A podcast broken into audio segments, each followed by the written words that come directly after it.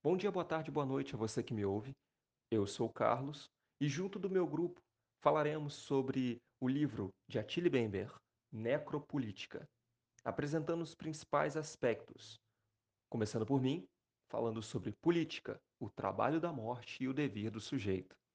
Leonardo irá abordar o biopoder e a relação de inimizade, e necropoder e a ocupação colonial na modernidade. Ana Júlia irá falar sobre máquinas de guerra e heteronomia, concluindo com Érica falando sobre o tema de do metal. Acompanhe conosco. No início da obra, o autor ele explora a questão do biopoder com a noção da soberania e do estado de exceção. Trabalha o conceito de soberania, que é um corpo formado pelo povo, composto por indivíduos livres, dotados de autoconhecimento e autoconsciência. Esse todo coletivo ele reconhece o contrato social com o resto da sociedade. Se usa a questão dos campos de concentração para trabalhar o conceito de política da morte. Dentro desse conceito, abrange o chamado estado de exceção, que é uma suspensão temporal do estado de direito. A filosofia hegeliana se torna a base do texto em uma determinada parte, falando sobre a questão do negativo, em que o ser humano reduz sua própria existência ao negativo e tenta transformar sua negação em trabalho e luta. Por fim, o autor ele faz abordagens da interpretação de como a morte ela é vista e como ela pode ser importante dentro da concepção política de determinado povo. O biopoder e a relação de inimizade. Aquile Bembe, neste subtítulo, trabalha a questão da soberania, expressa como o direito de matar e relaciona a questão do biopoder e dos conceitos de estado de exceção e do estado de sítio. Traz a questão da criação de um inimigo invisível, a qual usa essa justificativa para poder matar. Aborda também o racismo como uma questão que vem sobrepondo-se de maneira negativa e que é ainda é visível no Ocidente. Assim, Aquele bebê chega à conclusão de que o racismo estaria ligado à política da morte, à necropolítica. Ele dá ainda o exemplo do nazismo como um Estado que tinha total controle da vida dos indivíduos, de quem poderia nascer e de quem poderia morrer, e relata a questão da mecanização da morte, passando pela matemática de um racismo entre classes. Dá o exemplo ainda da Revolução Francesa e de como houve uma sofisticação na maneira de matar, onde a morte se tornou algo atrativo. Podemos citar aqui a, a, grande mobilização que se tinha em torno na França revolucionária quando se tinha as famosas execuções na guilhotina. Ele ainda critica Karl Marx por sua teoria, a certo ponto, fomentar a política da morte, devido a alavancar uma luta até a morte entre as classes, burguesia e proletariado, no caso. Relata também a escravidão como uma das primeiras experiências da biopolítica, relacionando-a a, do modo de produção do plantation, a qual também estaria conectada à questão da biopolítica. O plantation estaria esse modo de produção relacionado ao estado de exceção. Outro fator abordado é o do apartheid, que nada mais foi do que uma segregação racial na África do Sul. Por fim, Aquile Bembe em uma perspectiva Foucaultiana, trabalha que as ideologias totalitárias expuseram toda a mentalidade da biopolítica no continente europeu. E finaliza este subtítulo com uma questão do modo de como era a política colonial, que era um aspecto voltado à morte, voltado à necropolítica, pois na, não respeitava as características de cada nação. Necropoder e ocupação colonial na modernidade tardia. Aquele Bembe, neste subtítulo, aborda as novas definições das relações sociais que o colonialismo proporcionou e novas definições do entendimento territorial. Isso implica diretamente numa questão muito conhecida, que é a do apartheid, a qual não foi apenas uma segregação de teor racial, mas também uma segregação de teor cultural e social. Outro ponto é a redefinição da soberania, a qual ele trabalha com a questão da necropolítica, que faz uma completa mudança nas relações do homem, território e meio social, o que é muito visto em guerras. Ele cita, por exemplo, a famosa questão da Palestina de Israel. E por fim, ele aborda neste subtítulo a questão do estado de sítio, que é uma instituição militar que teoricamente, não faz distinção entre o inimigo interno e inimigo externo. Populações inteiras são alvos dos soberanos, o que é muito visto numa perspectiva de um território dominado e sobre um teor colonialista. Máquina de guerra e heterotomia. As guerras na época da globalização visavam reforçar ao inimigo a submissão, independente de consequências, como das ações militares. Na organização heterônima de direitos territoriais e reivindicações, faz pouco sentido investir na distinção entre os campos políticos, seja interno ou externo, separados por limites claramente demarcados.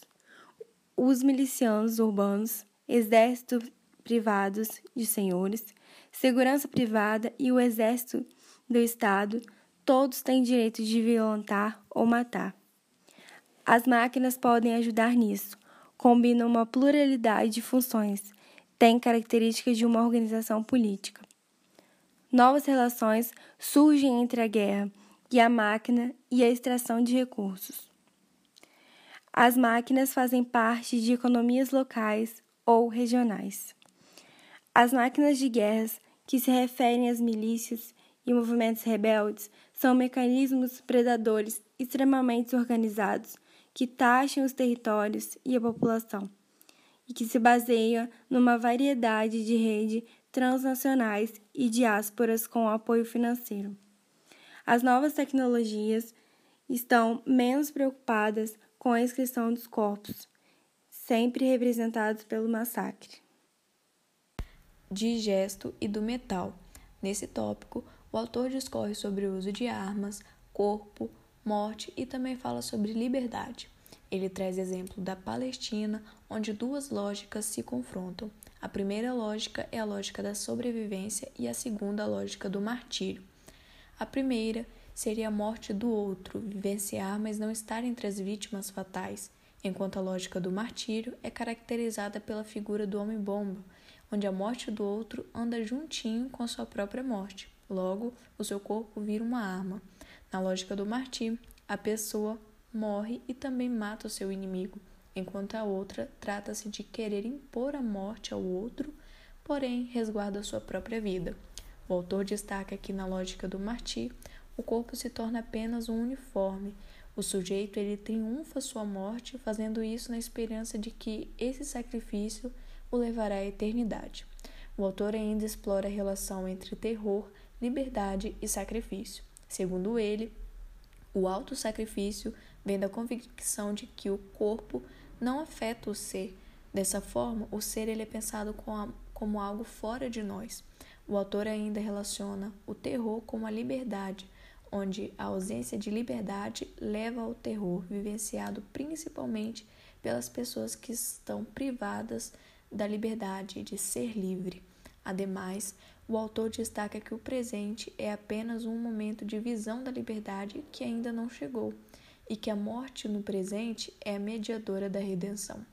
No tópico da conclusão, o autor destaca que propôs as formas contemporâneas que subjugam a vida ao poder da morte, reconfigura as relações entre resistência, sacrifício e terror, além de ter proposto a noção de necropolítica e necropoder, para exemplificar todas as maneiras pelas quais as armas de fogo, as armas de fogo estão dispostas na sociedade para provocar principalmente a destruição máxima de pessoas, e ainda sugeriu que necropoder embaralha as fronteiras que estão entre a resistência e o suicídio, o sacrifício e a redenção, o martírio e a liberdade.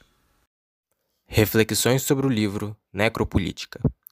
Bem, ao realizar a leitura da obra de Achille Mbembe, é, percebe-se que há uma necessidade fundamental de se interpretar esta obra, de ter o contato com ela, justamente por ela abordar questões muito pertinentes é, a respeito da, da relação entre indivíduos e essa relação do poder, de quem está no poder e quais são os métodos, as circunstâncias que as pessoas que ocupam o poder é, possuem com as demais.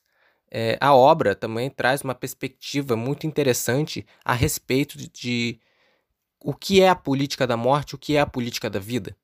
né, quais são as diferenças entre elas e como esses donos do poder eles é, têm um tratamento com a população através dessa da política da morte. Então, é, a obra de Achille Mbembe ela é extremamente, extremamente relevante para o entendimento e estudo também da política, para sabermos quais são as intenções e quais são as políticas que se fazem necessárias para se manter no poder. O livro Necropolítica é muito importante ser abordado, porque mostra exatamente como acontecem as mortes dos corpos na nossa sociedade. E infelizmente isso acontece a todo momento, seja pelas mínimas coisas. Isso tudo acontece pela hierarquia que é apresentada pelo Estado. É, e ao mesmo tempo, quando afirma-se que a desigualdade né, do poder sobre a vida, é, isso vem sempre né, dos mais vulneráveis da sociedade. E isso quer dizer que eles não têm esse domínio sobre ela, da própria vida. Esse ensaio de Attila Bember demonstra-se muito relevante e é de extrema importância para refletirmos o seguinte: até que ponto os estados eles utilizam a força como medida de proteção para as populações? Até que ponto o estado ele pode matar afirmando que busca uma ordem geral? Por diversas vezes esses discursos são apenas para reforçar segregações, mascarar o ódio e também exterminar algumas partes da população. Dessa forma, o autor ele mostra a importância de analisarmos as técnicas utilizadas pelo Estado para nos monitorar e principalmente para controlar os nossos corpos. Por fim, achei o livro muito interessante, pois Attila Bember coloca noções de necropolítica que nos ajudam a entender a soberania e o racismo dentro de uma estrutura social. Tudo sendo feito por uma abordagem crítica e transparente.